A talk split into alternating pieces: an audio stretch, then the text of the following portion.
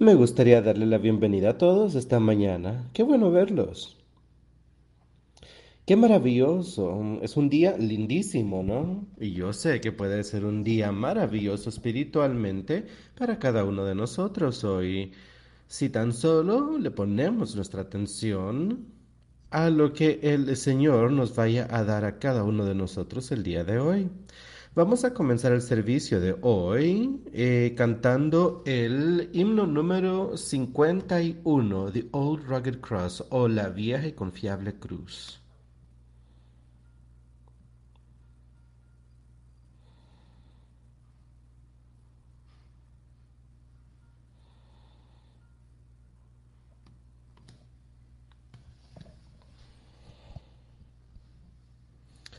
En una colina muy lejos estaba una vieja cruz,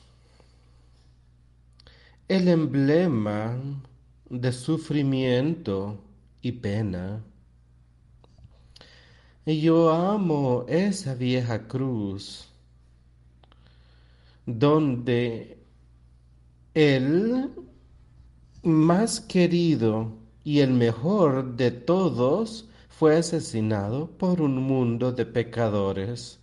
Así que amaré a esa vieja y confiable cruz hasta que yo al final deje caer mis trofeos. Me voy a aferrar a esa vieja y confiable cruz y la cambiaré algún día por una corona. Oh, esa vieja pero confiable cruz que tanto odió el mundo, tiene para mí una atracción increíble. Porque el querido Cordero de Dios dejó su gloria celestial para venir a cargarla hacia el negro Calvario. Así que yo apreciaré esa vieja y confiable cruz hasta que al final deje atrás mis trofeos me aferraré a la vieja pero confiable cruz y la cambiaré algún día por una corona. En esta vieja y confiable cruz, bañada con sangre divina, yo veo una belleza fantástica, porque fue en esa vieja cruz que Jesús sufrió y murió para perdonarme y santificarme. Así que apreciaré esa vieja y confiable cruz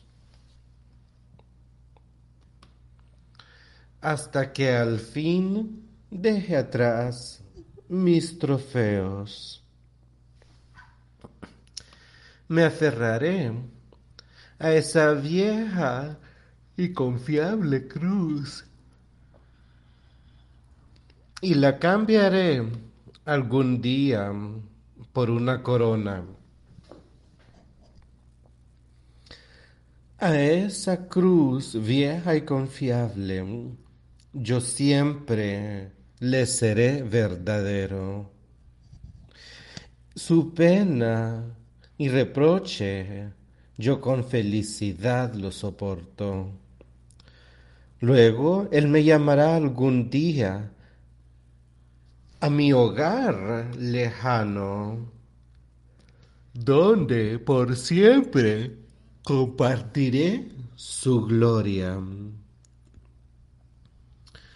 Así que apreciaré esa cruz vieja y confiable hasta que mis trofeos deje atrás. Me aferraré a esa cruz vieja y confiable y le intercambiaré algún día por una corona.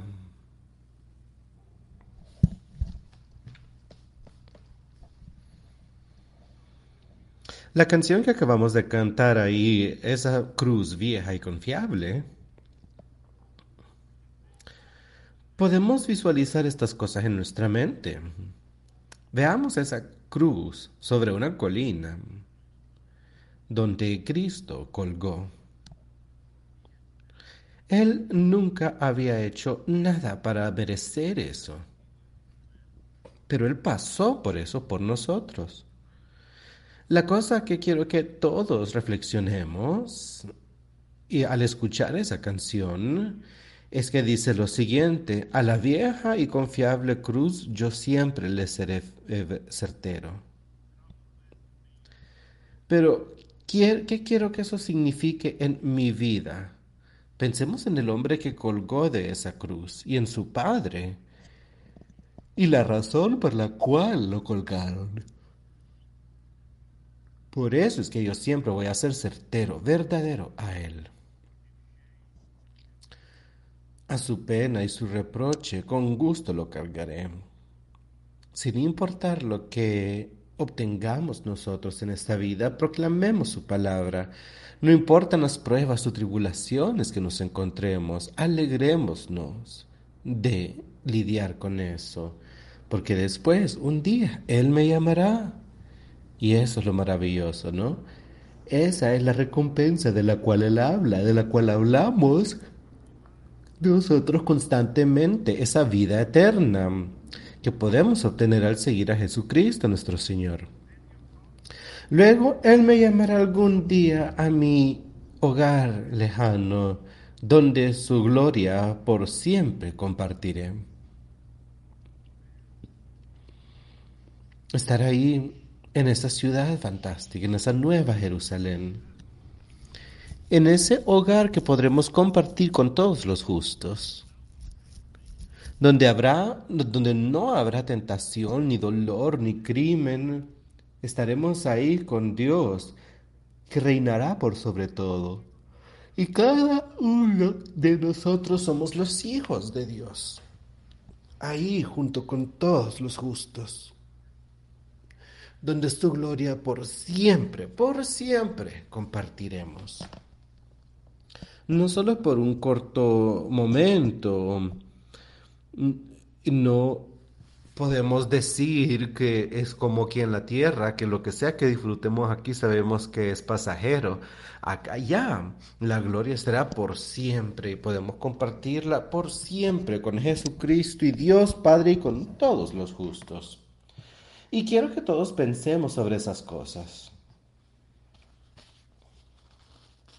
Eso dice la canción. Por lo tanto, apreciaré la cruz. Apreciaré al Hijo y al Padre y todo lo que han hecho por nosotros esta mañana, por cada día que pasa. Cuando pensamos sobre el hecho que ellos nos dieron la oportunidad para reunirnos esta mañana, sentarnos juntos y ser uno solo ante el Padre y el Hijo. Y si somos uno con el Hijo, somos uno con el Padre. Y si somos uno con el Hijo, seremos uno con sus hijos aquí en la tierra también, ¿no? Qué día tan glorioso y maravilloso será ese día final cuando Él regrese a la tierra. Y todos aquellos que lo han aceptado, todos aquellos que viven según Él preferiría que nosotros viviéramos en la tierra. Podremos alzarnos al cielo para encontrarnos con Él. Qué día tan maravilloso será para los justos Y qué día tan triste será para los injustos. Pero nosotros tenemos la oportunidad hoy, amigos. Cada uno de nosotros podremos conocerlo. Tenemos la oportunidad hoy de aceptarlo. Y tenemos la oportunidad hoy de permitir que el poder de Dios y eso es lo que Él nos dijo, que nos lo dará, ¿no? Que nos dará ese espíritu, ese consolador. Y ese es el poder de Dios para poder vencer a Satanás en cualquier situación. Eso es lo que Jesucristo nos aseguró cuando estuvo en la tierra. Él dijo, cuando le dijo a las personas que él iba a ascender al cielo, le dijo, quédense acá hasta que te obtengan el poder en lo alto. ¿Y saben qué significa eso? Hoy entienden eso en sus vidas hoy. ¿Qué es ese poder? No es solo que podemos salir y hacer una oración o decir un par de palabras y luego seguir viviendo nuestras vidas como si nada. No, si rezamos de corazón y le rogamos y le oramos constantemente que esté con nosotros a diario y que nos llene con ese espíritu y que nos dé el poder sobre Satanás, esa fue su promesa. Y si ustedes no tienen ese poder por sobre Satanás, si él constantemente los está eh, venciendo, si constantemente los lleva por caminos aparte, entonces hay algo malo, amigos. Búsquenlo. Él dice que es un regalo gratuito por el cual ya pagó por nosotros. Es algo gratis para todos aquellos que lo pidan que verdaderamente lo pidan. Y luego veamos la victoria en Jesucristo. Veamos la victoria cuando salgamos de acá. Yo no quiero perder. Nada que yo comience haciendo no quiero perder, yo quiero siempre tener éxito en mis labores.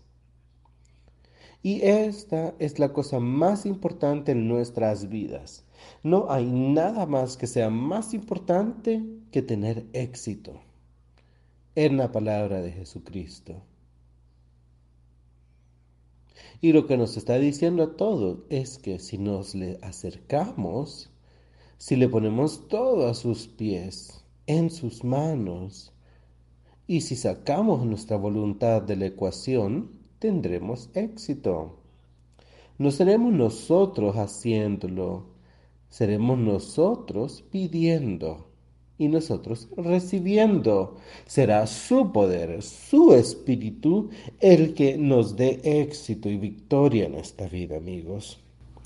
Y cuando pensamos sobre eso, sabemos que Él nos lo ha prometido. Él ha prometido que nos hará victoriosos en su poder, con tal que todo lo dejemos en sus manos.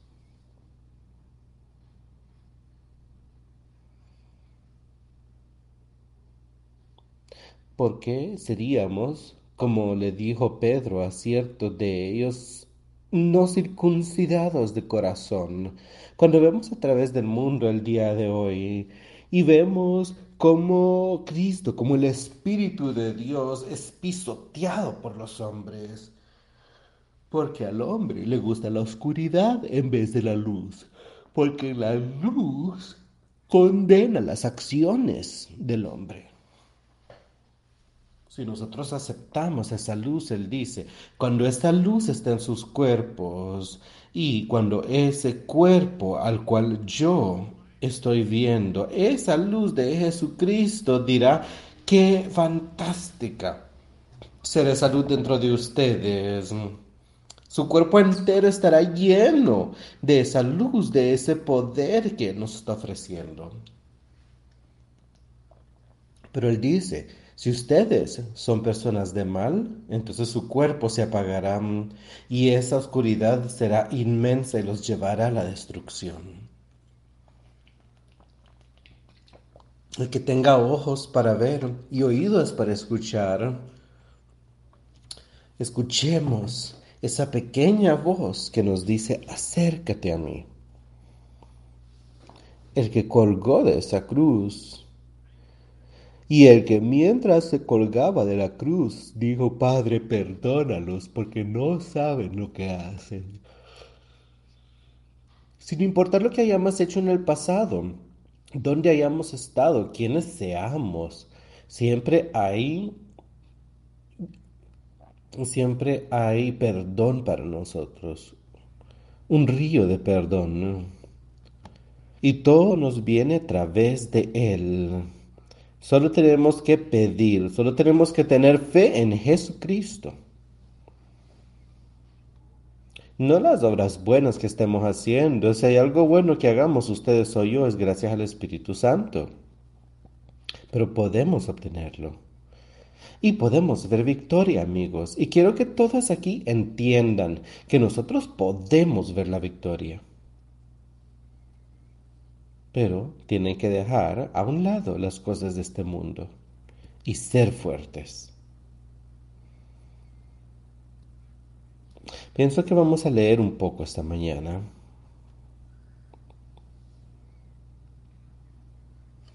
Vamos al Evangelio según Mateo.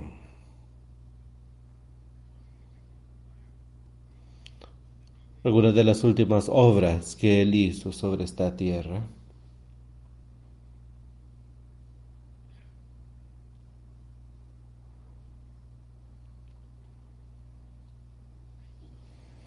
Leeremos eh, de Mateo. Mateo tiene un evangelio fantástico y nos dice qué es lo que sucedió durante los últimos días de Cristo aquí en la tierra.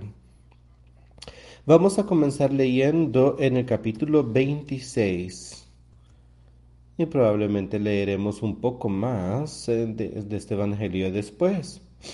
Pero es una oportunidad fantástica para que nosotros pensemos sobre el día de hoy, el día de resurrección el día en que celebramos el hecho que Cristo salió de su tumba victorioso por sobre la muerte, por sobre Satanás, por sobre los hombres. Satanás era el que Dios había permitido que tomara la vida de Jesús. Jesús dijo, rindo mi vida. Pero es el espíritu de Satanás el que estaba sobre la tierra y que lo crucificó. Pero Él hizo eso por nosotros. Él dijo, por esto es que vine a la tierra, para pasar por esto, para pasar por la muerte más dolorosa y tenebrosa que le puede suceder a algún ser humano. Pero lo hizo para que ustedes y yo tuviéramos el poder para pasar por cualquiera de nuestras tribulaciones. Y lo hizo porque nos amó. La ira de Dios fue detenida gracias a su Hijo cuando colgó en esa cruz. Él colgó de la cruz por nuestros pecados y quiero que todos entendamos eso, lo que Él hizo y por qué lo hizo. Vamos a leer y visualizar eso mientras pensamos sobre lo que sucedió. Comenzaremos en el primer versículo del capítulo 26 de Mateo. Cuando hubo acabado Jesús todas estas palabras, dijo a sus discípulos, Sabéis que dentro de dos días se celebra la Pascua, y el Hijo del Hombre será entregado para ser crucificado. Entonces los principales sacerdotes, los escribas y los ancianos del pueblo se reunieron en el patio del sumo sacerdote llamado Caifás y tuvieron consejo para prender con engaño a Jesús y matarle. Pero decían, no durante la fiesta para que no haga alboroto en el pueblo. Y estando Jesús en Betania, en casa de Simón el leproso, vino a él una mujer con un vaso de alabastro de perfume de gran precio y lo derramó sobre la cabeza de él, estando sentado a la mesa. Ahora piensen en esto. Solo fue uno o dos días antes que crucificaran a Dios. Al ver esto, los discípulos se enojaron diciendo, ¿para qué este desperdicio? Estas eran las personas que supuestamente eran la iglesia, que seguían a Dios. Y miren lo que sucedió. Todo esto pasaba mientras ellos hacían un complot para matar al Hijo de Dios. Hoy vemos en el mundo como ciertas religiones y distintas otras cuestiones se han alejado de la palabra de Dios en ciertas de sus prácticas y en lo que permiten que sea hecho. Y pensemos, ¿cómo puede ser esto? La gente proclama estar siguiendo a Dios. Pero esto sucede a través del mundo. Hay personas que proclaman ser líderes del área cristiana, los líderes y seguidores de Dios. No son cristianos verdaderos. Y aquí estaban intentando matar al Hijo de Dios.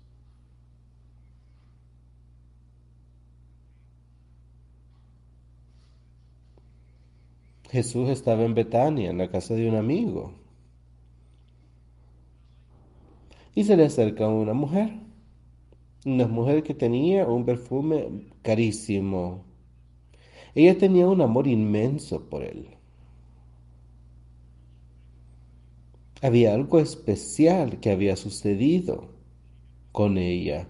A ella él había perdonado de un gran pecado. Ella tenía mucho amor por este hombre. Y por como él le había dicho sobre sus pecados y cómo habían sido limpiados, cómo ella podía ser perdonada, él tenía un amor por ella. Y ella tenía un amor por él. Y ella tenía ese perfume caro, ¿no? Pues lo tomó y lo puso sobre su cabeza mientras él estaba sentado a la mesa. Y al ver esto los discípulos se enojaron diciendo, ¿y para qué este desperdicio? Algunos de sus amigos más cercanos lo quedaban viendo y no entendían qué estaba sucediendo ahí con esa mujer y con Jesús. Se sentían indignados, se sentían enojados por lo que veían. ¿Por qué se estaba haciendo esto? Porque esto podía haberse vendido a gran precio y haberse dado a los pobres. Y en uno de los lugares creo que nos dice que ese fue Judas, Judas el que dijo eso. Y que en realidad no es que él estaba preocupado por los pobres, solo estaba preocupado por el dinero que costaba el perfume. Pero él quería decir algo malo sobre lo que estaba viendo, sobre lo que estaba haciendo esta mujer con su Señor. Nosotros podríamos estar en esa misma condición si no tenemos cuidado. Pueden haber personas tomando del Espíritu, caminando y trabajando, entre otros. Y si no tenemos cuidado, podríamos estar justo en medio de ellos nosotros y permitir que algo entre en nuestras vidas que va a llevarnos a enojarnos sobre lo que vemos, sobre lo que estamos viendo que sucede y que nos puede alejar. Satanás es extremadamente engañoso, amigos.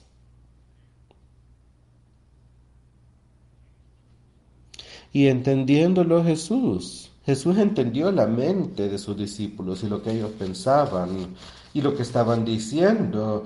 Y entendiéndolo Jesús les dijo, ¿por qué molestáis a esta mujer? Pues ha hecho conmigo una buena obra porque siempre tendréis pobres con vosotros, pero a mí no siempre me tendréis. Porque al derramar este perfume sobre mi cuerpo lo ha hecho a fin de prepararme para la sepultura. De cierto os digo que donde quiera que se predique este Evangelio en todo el mundo, también se contará lo que ésta ha hecho para memoria de ella. Era una buena labor. Y nosotros podemos ver a nuestro alrededor el día de hoy y pueden haber muchas cosas que nosotros pensamos que necesitamos hacer las cosas. Pero ¿acaso las estamos haciendo en el nombre de Dios? Quizás sintamos que hay todo tipo de cosas que ocupemos hacer para otras personas, donde sea que se encuentren.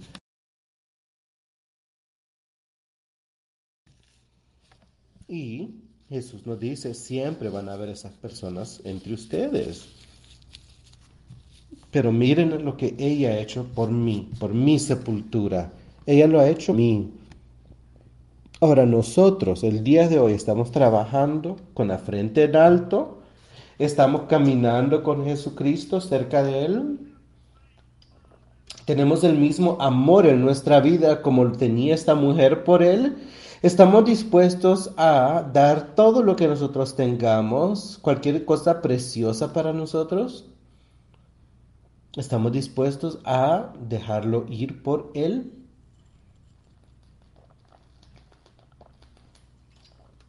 Entonces uno de los doce, que se llamaba Judas Iscariote, fue a los principales sacerdotes.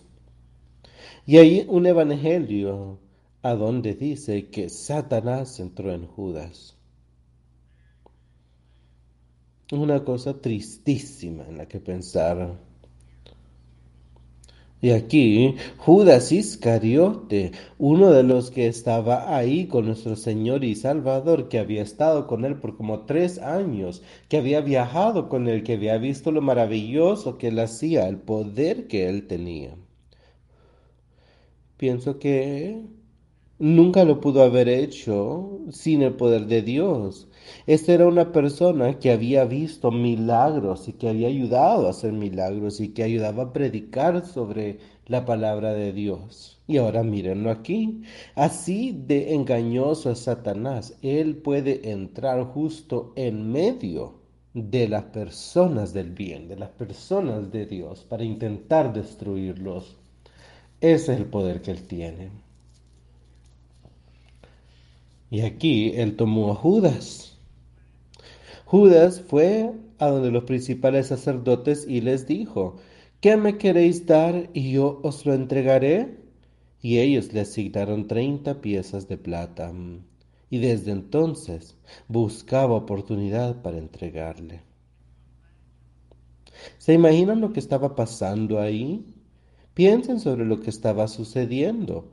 He aquí este hombre, Judas, y como hemos dicho, él había estado con Jesús por mucho tiempo, pero ahora mírenlo aquí.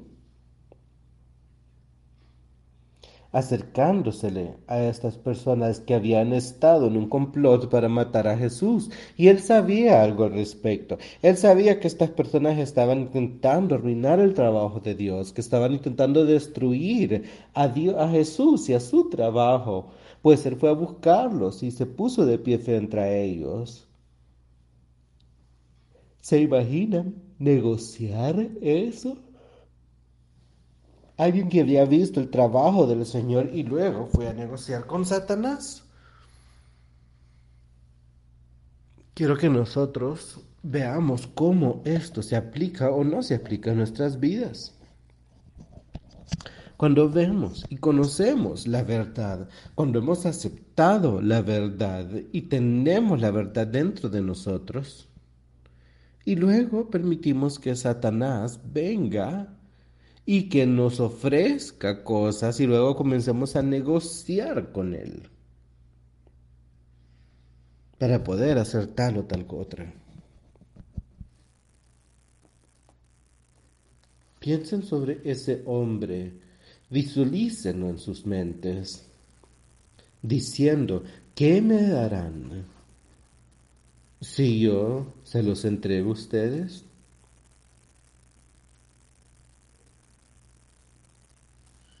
Ellos le dijeron, te vamos a dar 30 piezas de plata. 30. Eso en aquel entonces era bastante dinero. Pero, ¿qué logró? Lo terminó destruyendo. Le arrebató la vida eterna le permitió a Satanás que se lo arrebatara.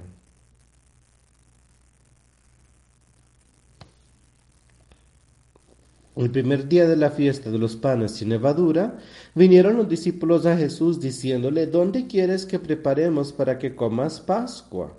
Y él dijo, Id a la ciudad a cierto hombre y decidle, el maestro dice, mi tiempo está cerca, en tu casa celebraré la Pascua con mis discípulos. Y los discípulos hicieron como Jesús les mandó y prepararon la Pascua. Cuando llegó la noche se sentó a la mesa con doce. Y mientras comían dijo, de cierto os digo que uno de vosotros me va a entregar. Aquí estaban ellos, sentados juntos, todos los doce, con Jesús. ¿Y qué hizo? Les dijo, ¿Se imaginan qué es lo que estaba pasando por sus mentes? Aquí estaban estos doce hombres juntos, que habían estado juntos porque dos, tres años ya. Y Jesús los quedó viendo cuando se sentaron a punto de comer esa Pascua, que era un tiempo bastante sagrado. Estaban agradeciéndole a Dios por lo que Él había hecho, como Él lo sabía sacado de la tierra de Egipto, como él había dejado que el ángel de la muerte pasara por sobre ellos sin destruirlos.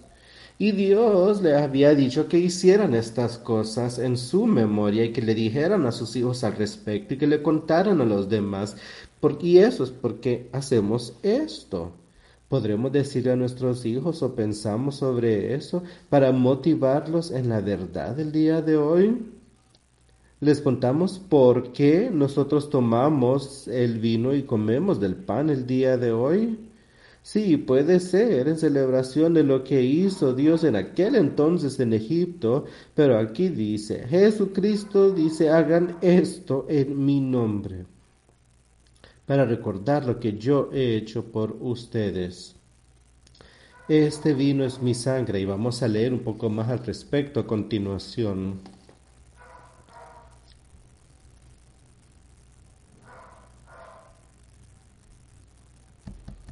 Aquí Dios no mencionó ningún nombre, pero él dijo, uno de ustedes me entregará.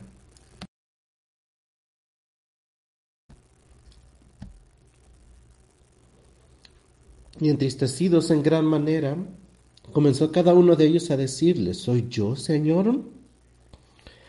Entonces él respondiendo dijo, el que mete la mano conmigo en el plato, ese me va a entregar. A la verdad el Hijo del Hombre va según está escrito de él, mas hay de aquel hombre por quien el Hijo del Hombre es entregado. Bueno le fuera a ese hombre no haber sido. ¿Entienden qué significa eso? Le estaba diciendo, va a ser uno de ustedes. Que está aquí mismo esta noche comiendo pan conmigo. Luego está diciendo que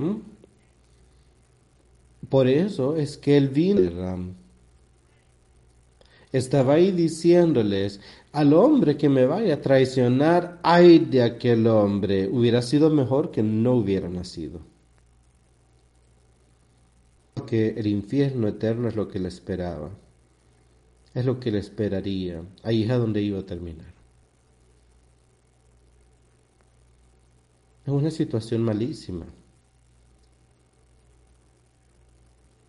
Y estaban ahí con Jesucristo.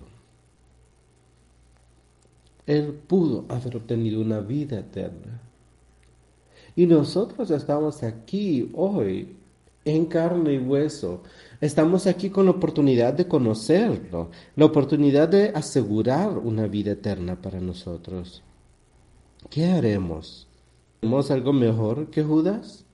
¿Nos irá mejor que los altos sacerdotes? Entonces respondiendo Judas, el que la entregaba, dijo, ¿soy yo, maestro? Le dijo, tú lo has dicho. Miren lo descarado que era Satanás. Judas acababa de traicionar a Cristo y sabía que Cristo lo sabía todo y aún y le pregunta, ¿soy yo, maestro? Esa es la ansia de Satanás. Y Dios le dijo, tú lo has dicho. Y mientras comían Jesús el pan y bendijo y lo partió y dio a sus discípulos y dijo, comed, este es mi cuerpo. Y él tomó la copa y dio gracias y les dio, diciendo, bebed de ella todos, porque esto es mi sangre del pacto, que por muchos es derramada para remisión de los pecados. Y os digo que desde ahora más de este fruto de la vida, hasta aquel día en que lo beba nuevo con vosotros en el Rey Padre. Hablaremos un poco más sobre esto, sobre lo que está haciendo en este capítulo. Él tomó el pan, se lo repartió a los discípulos, le dijo, coman, porque este es mi cuerpo, y quiero que lo hagan recordándome, recordándome por lo que voy a hacer y lo que he hecho en cuerpo para asegurarle la vida eterna a todos los hombres, para que sus pecados les sean perdonados. Él dijo, tomen y coman de este pan. Y luego tomó una copa de vino. Y él dijo, ahora quiero que tomen esto, tomen esto, recordando cómo colgué de esa cruz y morí por ustedes y derramé sangre por ustedes. Para que ustedes puedan sobreponerse a Satanás, sobreponerse al pecado en esta vida.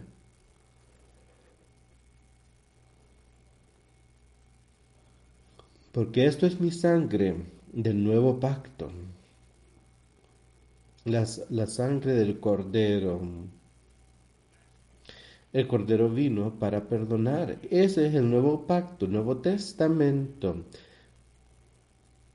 que Jesucristo vino a esta tierra, vivió una vida perfecta, murió en una cruz, ascendió de la tumba victorioso y regresó al cielo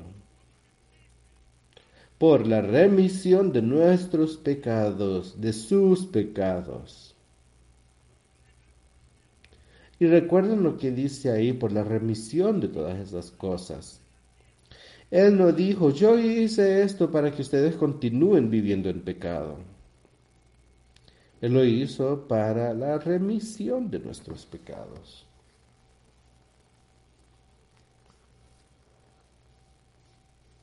Pero os digo que desde ahora no beberé más de este fruto de la vida hasta aquel día en que lo beba nuevo con vosotros en el reino del Padre. Y cuando hubieron cantado el himno salieron al monte de los olivos.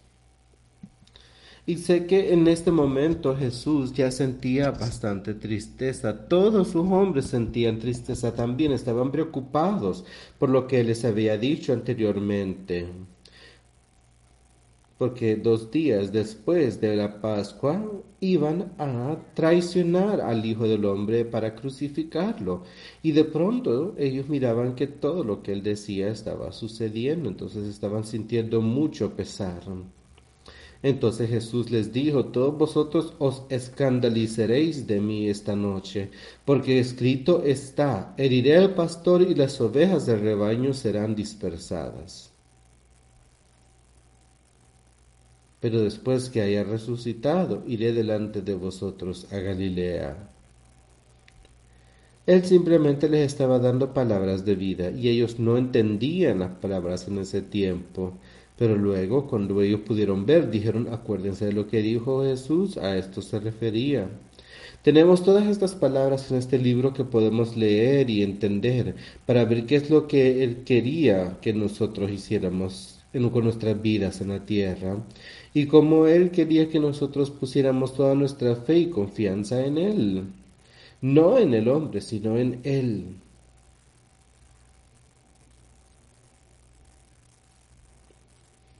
Pero después que haya resucitado, iré delante de vosotros a Galilea. Respondiendo Pedro, le dijo, aunque todos escandalicen de ti, yo nunca me escandalizaré. Esto es lo que Pedro estaba diciendo. Jesús le dijo, de cierto te digo, que esta noche, antes que el gallo cante, me negarás tres veces. Pedro le dijo, aunque me sea necesario morir contigo, no te negaré. Y todos los discípulos dijeron lo mismo. En este tiempo Pedro no tenía el Espíritu Santo dentro de sí.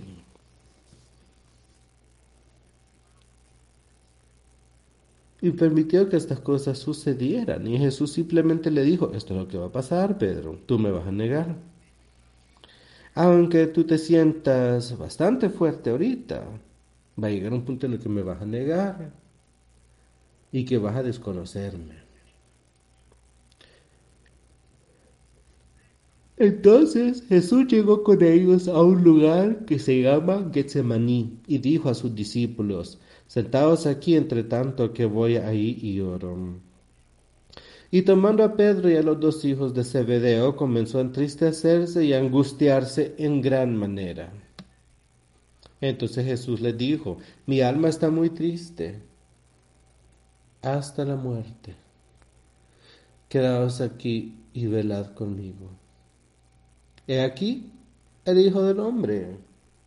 Y miren lo que él estaba haciendo, miren lo que él hizo. Él dijo, mi alma está muy triste. Él había venido a ese lugar a rezar, a comunicarse con su padre. Él sabía que las cosas estaban sucediendo ya y que él necesitaba ayuda para aguantar lo que se le venía, que necesitaba el poder de su padre para que lo acogiera durante esto. Él quería comunicarse con su padre y asegurarse que él había hecho todo lo que su padre le había pedido que hiciera. Y le dijo a sus discípulos, quédense aquí mientras yo voy un poco más allá y oro para comunicarme con mi padre.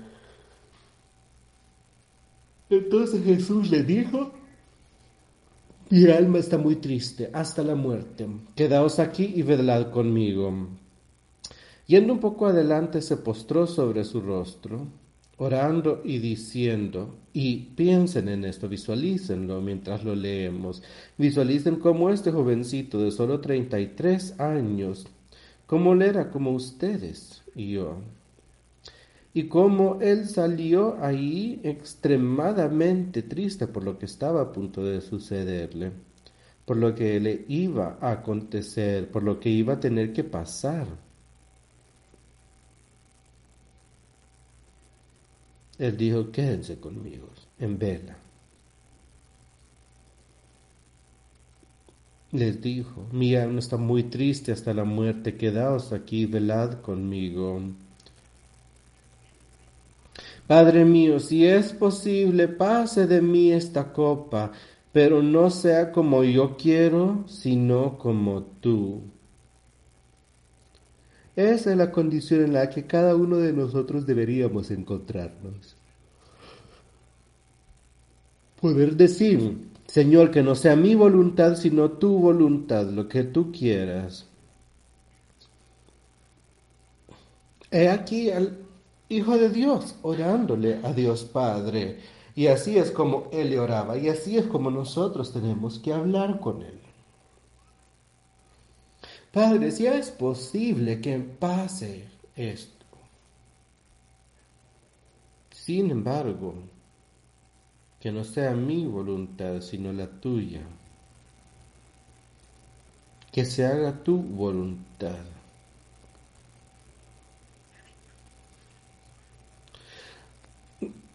Vino luego sus discípulos y los halló durmiendo, y dijo a Pedro, ¿Hace que no habéis podido velar conmigo una hora? Miren su alrededor, piénsenlo.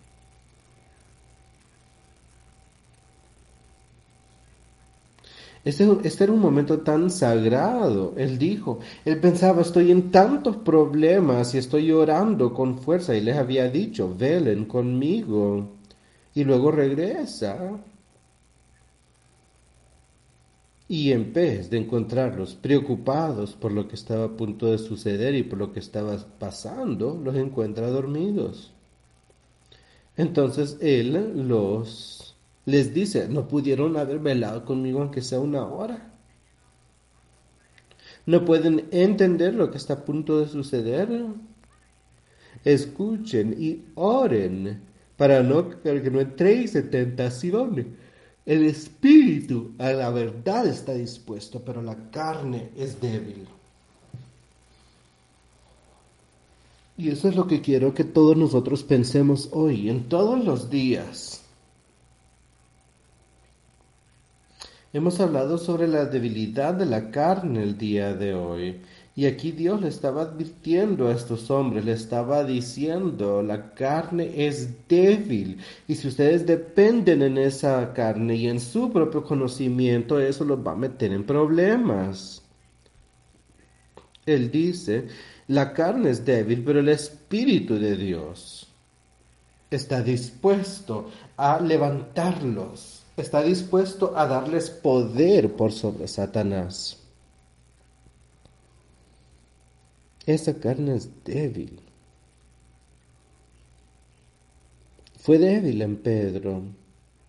Pedro pensaba que él era fuerte, pero si él hubiera permitido que el Espíritu de Dios trabajara dentro de él, ese Espíritu es fuerte, le había dicho. Pero Pedro, como leeremos más adelante, permitió que su carne se debilitara.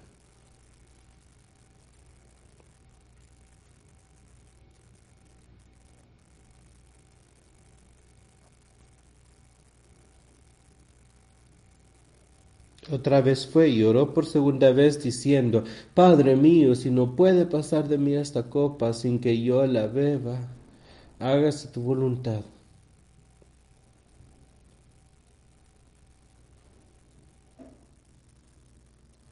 Ven, estaba completamente sujeto a su padre, como nosotros deberíamos estarlo también. Y aquí estaba diciéndole, ay Padre mío, si hay una forma en la que me quites esto fantástico, si no, haré tu voluntad. Él pidió que le quitaran la copa directamente, sino que dijo, hágase tu voluntad. Y si no hay ninguna otra forma más que a través de ti, Jesucristo, está bien. Así deberíamos decir nosotros.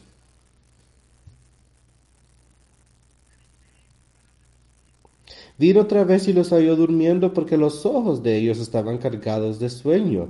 Y dejándolo se fue de nuevo y oró por tercera vez diciendo las mismas palabras. Entonces vino sus discípulos y les dijo, dormid ya y descansad. He aquí, ha llegado la hora y el Hijo del Hombre es entregado en manos de pecadores. Levantaos, vamos, ved, se acerca el que me entrega. Él estaba listo. Él había hablado, se había comunicado con su padre. Y yo sé que ahora su padre ya le había dado la fuerza para poder aguantar lo que le venía. Y yo sé, el día de hoy no queda ni una sola duda en mi mente de que Dios nos puede fortalecer a nosotros en espíritu. Alzaos, vamos, se acerca el que me entrega.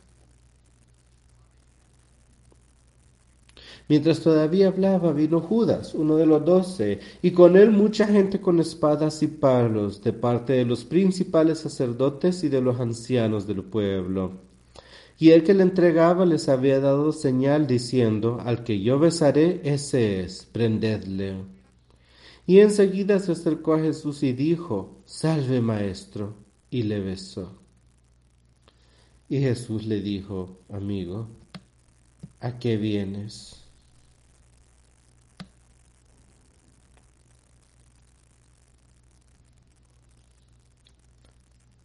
Entonces se acercaron y echaron mano a Jesús y le prendieron.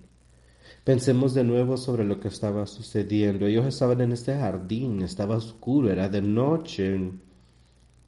Y vinieron de pronto aquellos con antorchas y con, eh, y con espadas, con armas, con todas estas cosas, como si fueran a prender a un criminal. Y este hombre nunca había hecho nada malo. Pero luego ese hombre, Satanás, había entrado al corazón de Satanás y había vendido al Señor solo por un poco de dinero.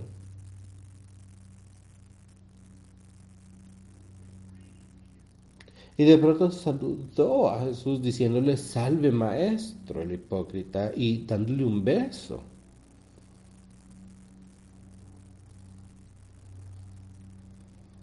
Imagínense, Satanás a veces puede estar justo en medio de nosotros. Él podría estar en medio de ustedes y su familia y su iglesia.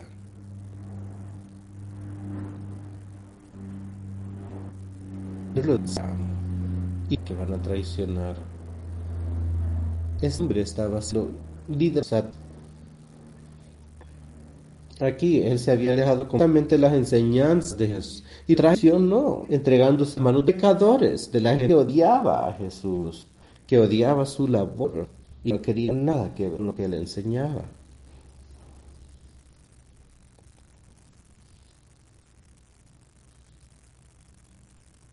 Y Jesús lo que le dijo fue, amigo, ¿quién es?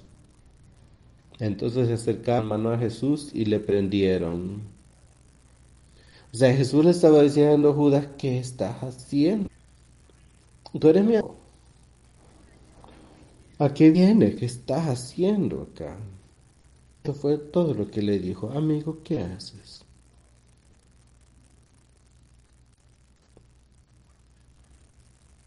Pero uno de los que estaban con Jesús extendiendo la mano sacó e hiriendo el de se quitó la oreja. Entonces Jesús le dijo, vuelva a su lugar, porque todos los que tomen espada, espada perecerán. ¿Acaso piensas que no puedo ahora orar a mi Padre y que Él no me daría más de doce legiones ángeles? ¿Cómo entonces cumpliría las escrituras de que es necesario que así se haga? Él le dijo, no entendés. No entendemos nosotros el día de hoy que Dios tiene sobre todo y Él sabe lo que está sucediendo en la tierra momento. Siempre sigamos. Podemos ver la victoria. y cuando sea hora, Dios va a decir la maldad de nuestra. Y los dos permanecerán por miles de años a la par Cristo. En ese periodo milenial de tiempo. Y Satanás no estará acá, estará atado en el himno.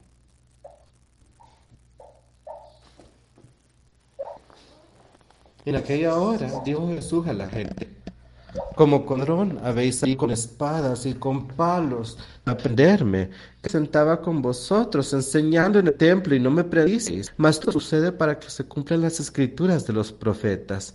Entonces todos los discípulos dando huyeron, todos huyeron. Al igual que les dijo que iban a hacer que Jesús le llevaba a sumo sacerdote Caifás, a donde estaban unidos los escribas y los ancianos. Eran estos hombres altísimos en la iglesia de esos días. La misma persiguiendo a Jesús. La iglesia a través del mundo el día de hoy. Persiguiendo a Jesús en la mayoría de los casos.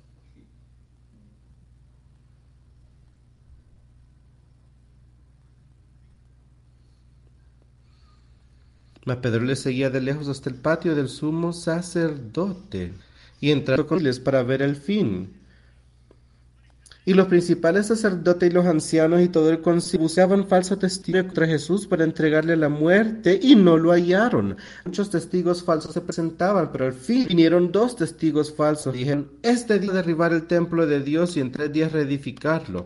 Y levantándose el sumo sacerdote le dijo, ¿no respondes nada que testifican estos contra ti? Mas Jesús callaba. Entonces el sumo sacerdote le dijo, te conjuro por el Dios viviente que nos diga si eres tú el Cristo el Hijo de Dios. Miren qué tonto que era él, miren lo que estaba sumo sacerdote. Él quería que Cristo diera eso para luego condenar la muerte diciendo es un blasfemo. Pero él no quería en realidad saber eso. Ustedes quieren veramente saber de hoy, pregunten y, y, y les responderán. ¿Qué es la verdad? Es la de Dios. Y eso es lo que tenemos que entender ser el día de hoy. Jesús le dijo, tuyo, Y además, desde ahora veréis al Hijo del Hombre sentado a la diestra del poder de Dios y unas del cielo. de Dios, la madre de Dios Todopoderoso que tiene poder de todo. Él dijo, ahí es donde ustedes verán al Hijo del Hombre sentado, allá donde estará Jesucristo.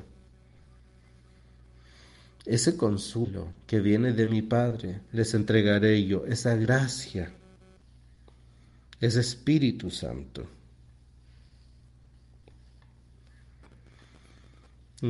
Entonces se rasgó sus vestiduras diciendo, ha blasfemado. Eso es lo que él quería escuchar. Él quería escuchar que él era el Salvador para aceptarlo. ¿Qué más necesidad tenemos de testigos? He aquí, ahora mismo veis su. ¿Qué os parece? Y respondiendo ellos, dijeron, es reo de muerte.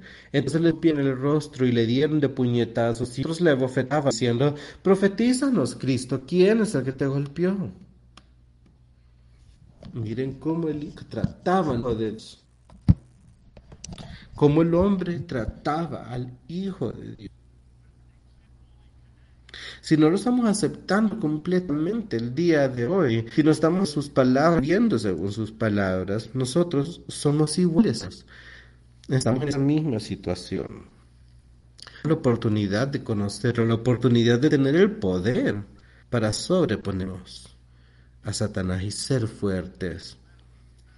Estaba sentado fuera en el patio y se le acercó una criada diciendo, tú también estabas con Jesús el Galileo. Mas él negó delante de todos diciendo, no sé lo que dices.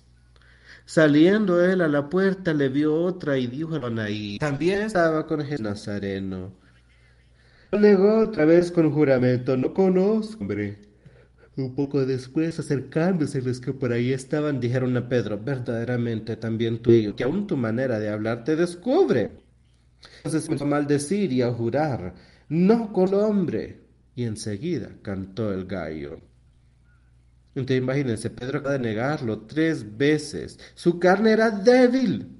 Él es de Dios. Si él hubiera querido, él pudo haberse sobrepuesto a esto, utilizando el espíritu que Jesús le dijo le era disponible, el poder de Dios. Pero él permitió que su carne débil lo alejara. Entonces Pedro las palabras de Jesús, que le había dicho, el canta el gallo, me negarás tres veces. Y saliendo fuera, lloró amargamente. Él estaba triste. Pienso que ahí mientras él lloraba por lo que le había hecho por haber negado al Señor, imagino que él le rogaba en su mente por perdón y se arrepentía por sus pecados. Yo pienso que eso es lo que pasaba por la mente de Pedro. Él no acudió al hombre, pero que le fue a orar y lloró amargamente.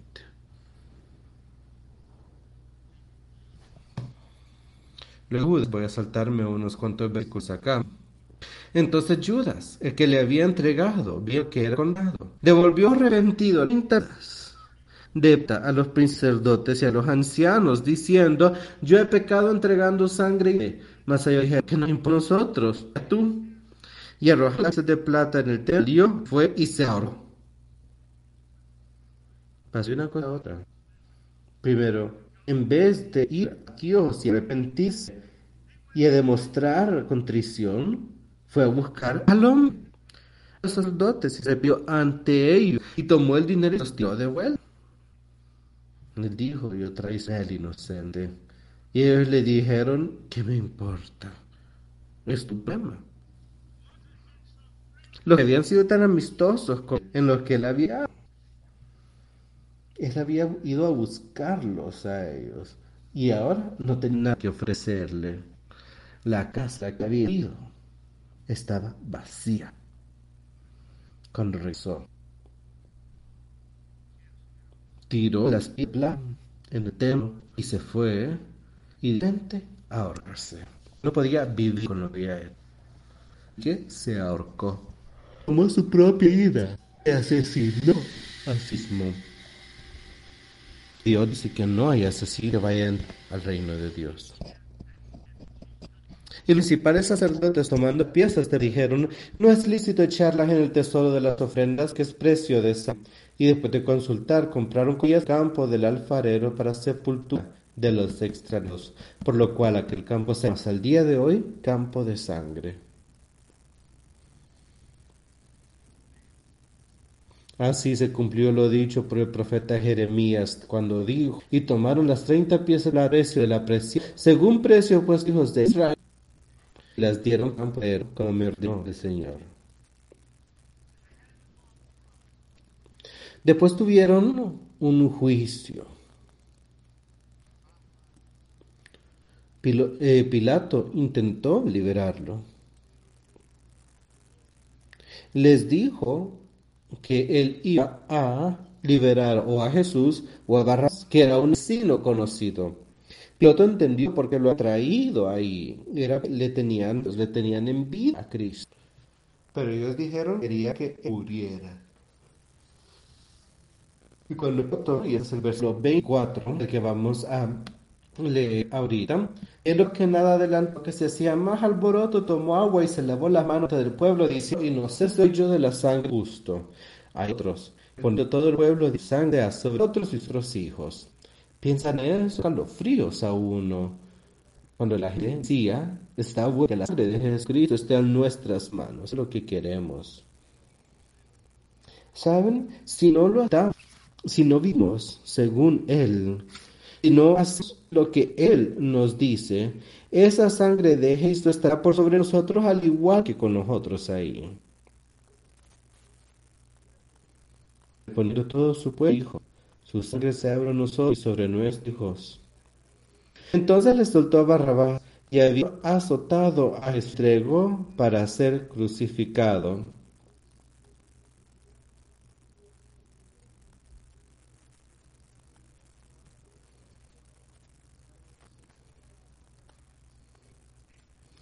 Esta no solo es un, una golor, ¿no? Que tomaron y, y desnudándole le echaron encima de escarlata.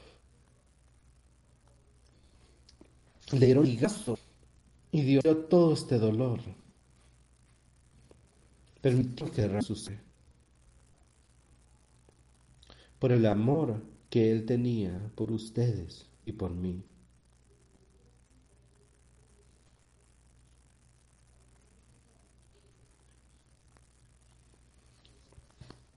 Luego, los soldados gobernador le pusieron un, le pusieron una corona tida de espinas y una caña en su mano derecha, hincando la rodilla ante él, les decían los judíos, y escupiendo le tomaban la caña y le golpeaban la cabeza. Después de haberles le quitaron el mando, le pusieron vestidos y le llevaron a crucificarle. Miren lo que le estaban haciendo a nuestro Señor, una corona de espinas y luego araña y le golpeaban con ella y le escupían y le hacían burla. Nosotros debemos de ante Él, pero encarnar ante Él aceptándolo, porque Él es el Rey, Él es el Hijo de Dios. Cuando salían hallaron a un hombre de Sirene que se llamaba Simón. A este obligaron a que llevara la cruz. Y cuando llegaron a un lugar, significa lugar calavera, beber vinado con hiel, después de haberlo probado beberlo. Cuando lo hubieron probado, repartieron entre sí sus vestidos echando suertes para que se cumpliese lo del profeta. Partieron vestidos y sobre mi ropa echaron Y sentados le daban ahí, y puso sobre la cabeza su causa escrita. Este es Jesús el Rey de Dios. Entonces crucificaron con él a dos ladrones, la derecha y otro a la izquierda. Y los que pasaban injuriaban, meneando la cabeza y diciendo, tú que derribas el templo y en tres días edificas, sálvate a ti mismo. Si eres hijo de Dios, tiende de la cruz. De esta manera también los principales sacerdotes, escarneciéndole con los escribas y los fariseos y los ancianos, decían, otro salvó y a, mí, a sí mismo no puede salvar. Si él es el rey de Israel, decía para la cruz y creeremos en él. Confió en Dios. Libre si le quiere, porque ha dicho soy hijo de Dios. Ellos no sabían que todo lo que él hacía era sus pecados. Qué tontos que eran. Piensen sobre eso. Piensen sobre cómo él colgaba de esa cruz. Y como habían personas viendo, su madre viéndolo y escuchando estas palabras de hombre que proclamaba poder servir a Dios. Y aquí los que estaban crucificados a la par, uno, los, los ladrones, ¿no? Hablaban con él y con uno de los que le decía, yo creo en ti, le dijo, hoy mismo tú estarás sentado conmigo en el paraíso. Eso es lo mejor que nosotros podríamos desear, amigos, estar con Él en el paraíso. Se nos acerca la muerte, la muerte segura. Cada uno de ustedes aquí el día de hoy tiene que tener por seguro que viene la muerte. En unos cuantos años todos nosotros habremos desaparecido. ¿Y a dónde estaremos? En la eternidad. La muerte se nos acerca.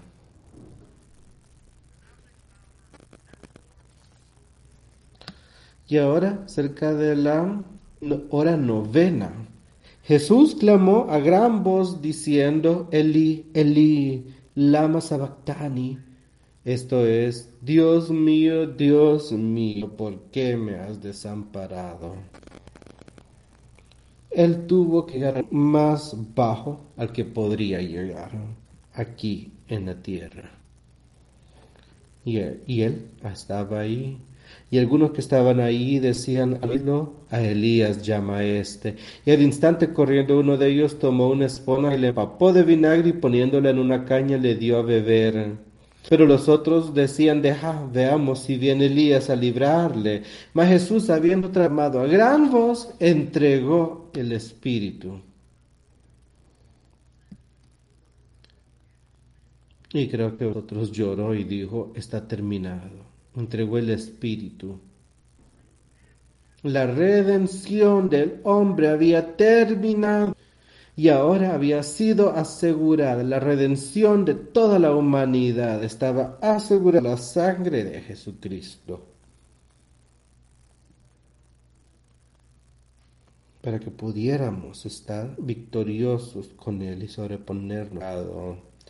Podemos sobreponernos a Satanás también. Y todo lo que tuvo que pasar en esta vida terminó. Ese dolor y esa muerte tan envasa había terminado. Pero lo más glorioso fue la redención del hombre que había terminado. Ese Nuevo Testamento, esta nueva ley de gracia ahora había entrado. Pasemos al versículo 57. Cuando llegó la noche vino un hombre rico de Arimatea llamado José que también ha sido discípulo de Dios.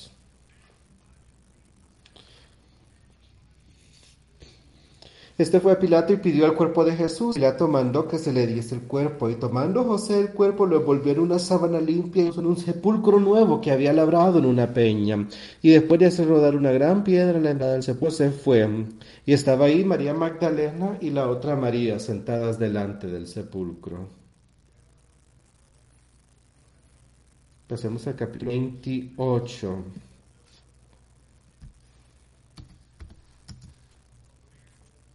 Pasado el día de reposo al amanecer del primer día de la semana, vinieron y la otra María a ver el sepulcro. Y hubo un gran terremoto porque un ángel del Señor descendiendo del cielo removió la piedra y se sentó sobre ella. Su aspecto era como un relámpago y vestido blanco como la nieve. Y de miedo de él los guardaron y se quedaron como muertos. Estos hombres ahí que estaban ahí supuestamente para que esto no sucediera, no tenían poder por sobre Dios. Qué tontos es de nosotros pensar que podemos tener más poder que Dios. Ellos no lo tenían. Y aquí comienzan a temblar. Y el ángel respondiendo dijo a las mujeres, no temáis vosotras, porque yo sé que buscáis a Jesús, el que fue crucificado.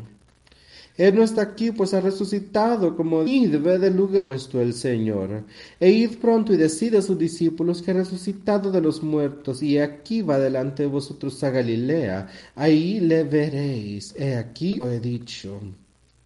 Entonces ellas, saliendo del sepulcro con temor y gran gozo, fueron corriendo a la parte de nuevos discípulos para decirles, Él se ha levantado. Él está vivo el día de hoy. Y Él nos puede dar vida, Él nos puede salvar el alma, esa alma muerta con la que nosotros nacimos. Él puede darle una vida, una vida eterna.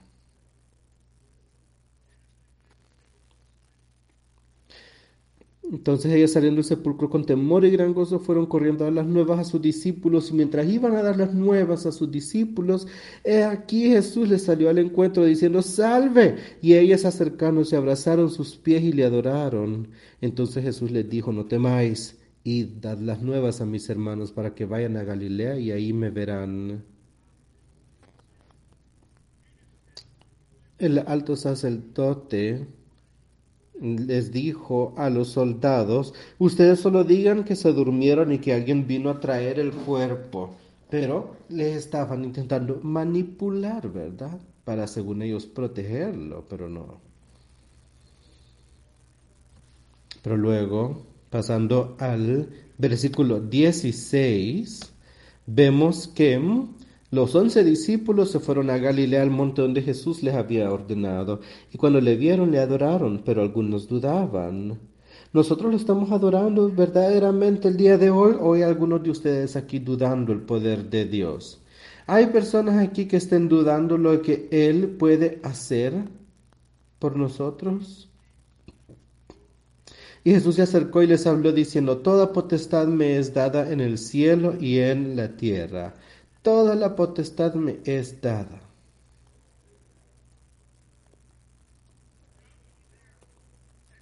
Por tanto, id y haced discípulos a todas las naciones, bautizándolos en el nombre del Padre y del Hijo y del Espíritu Santo, enseñándoles que guarden todas las cosas que os he mandado.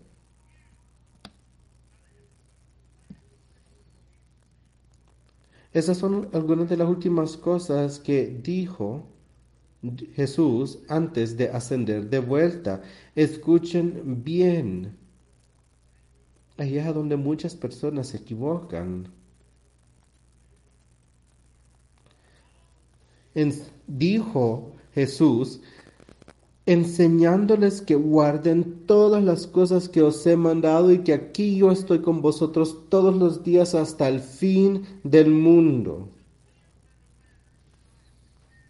Dios nos pide que vivamos de la manera en la que nos ha mandado que vivamos. Y eso les encomendó a todos sus apóstoles, que aprendiéramos a vivirlo todo, para que supiéramos que estamos con Él hasta el final de los días.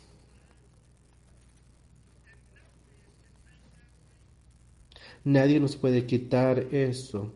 Satanás no nos puede quitar eso si nosotros no se lo permitimos. El poder de Dios nos puede proteger. Y esa es la esperanza que debemos tener. Tenemos que ser fuertes hasta el final y tenemos que vivir bajo lo que Él nos pide.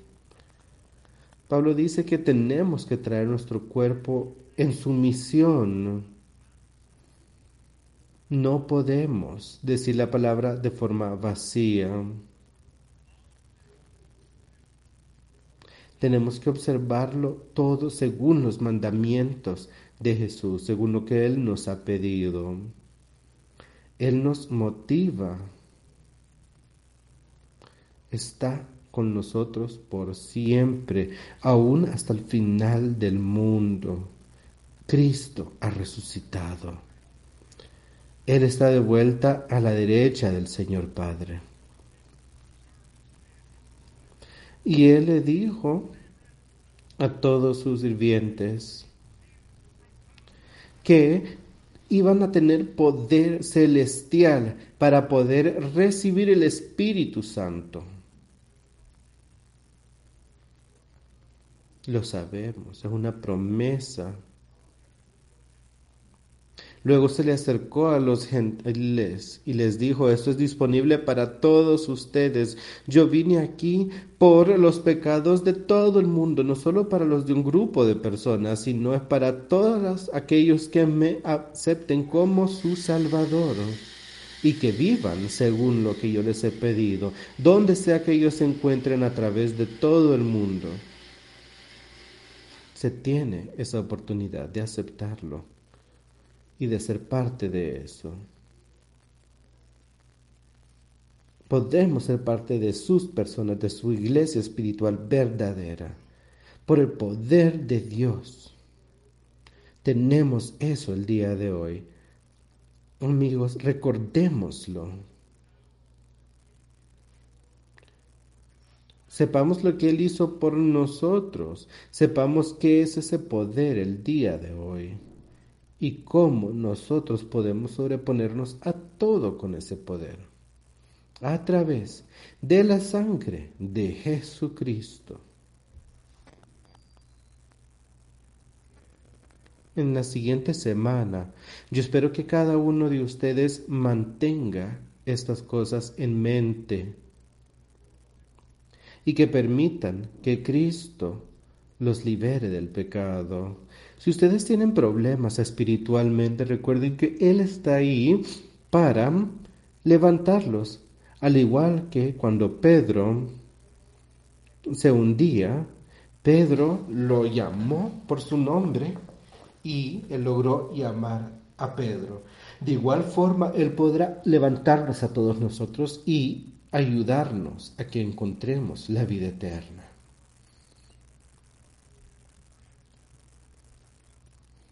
Vamos a cerrar este servicio cantando el cántico número 89, Christ arose o Cristo resucitó.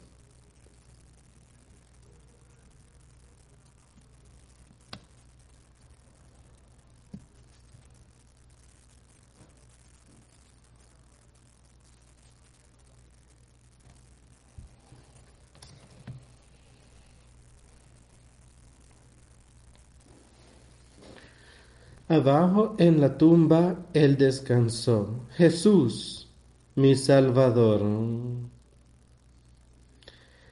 Esperando por el día venidero. Jesús, mi Señor. Él resucitó de la tumba con un triunfo poderoso por sobre sus enemigos. Él despertó victorioso de la oscuridad y él vive por siempre con sus santos reinando. Él se levantó, se levantó. Aleluya. Cristo resucitó. En vano ellos buscaban su cama vacía, pues Jesús, mi Salvador, ellos intentaron sellar en vano al muerto, a Jesús, mi Señor pero de la tumba Él resucitó con un triunfo victorioso por sobre sus enemigos. Él se levantó victorioso de la oscuridad y ahora vive por siempre con sus santos reinando. Se levantó, se levantó Aleluya. Cristo resucitó.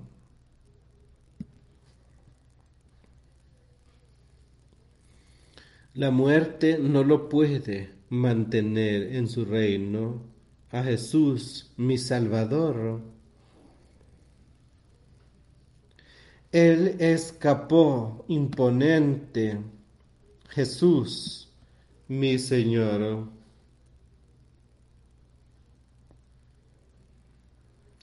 Él resucitó de la tumba con triunfo poderoso sobre sus enemigos.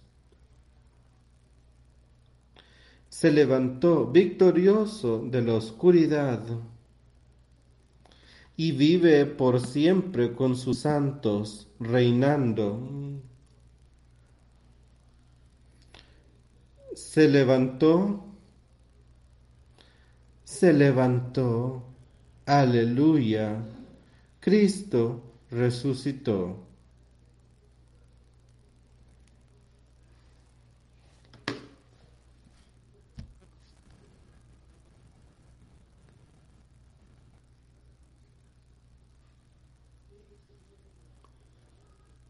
Te bautizo en el nombre del Padre, del Hijo y del Espíritu Santo, que el Señor te reciba.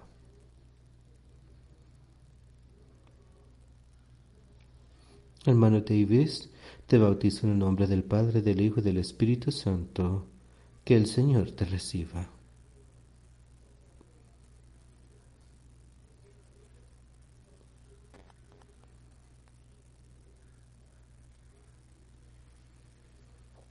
Él resucitó. Es lo que dice la canción. Y Él puede liberarlos a ustedes y llevarlos a la vida eterna. Lleven sus problemas a Jesús, pídanle a Él que los perdone, que les perdone sus pecados, pídanle que sea su Salvador y que entre a sus vidas. Y sirvámosle nosotros. Caminemos junto a Él y oremos. Adiós Padre, gracias por todo lo que has hecho por nosotros. Gracias por las palabras de vida que nos has dado el día de hoy para motivar a las personas a que se acerquen a ti, para motivar a la gente a que ponga su fe y confianza en ti y que sean parte de tu trabajo aquí sobre la tierra. Yo ruego que nos guíes, Dios, y te agradezco por todo lo que has hecho por nosotros. Permanece con esta congregación durante los siguientes días. Que tu espíritu sea fuerte entre nosotros. Y que tu poder sea nuestro para ayudarle a todos aquellos que te busquen. Todo esto te lo pedimos en el nombre de Jesús. Amén.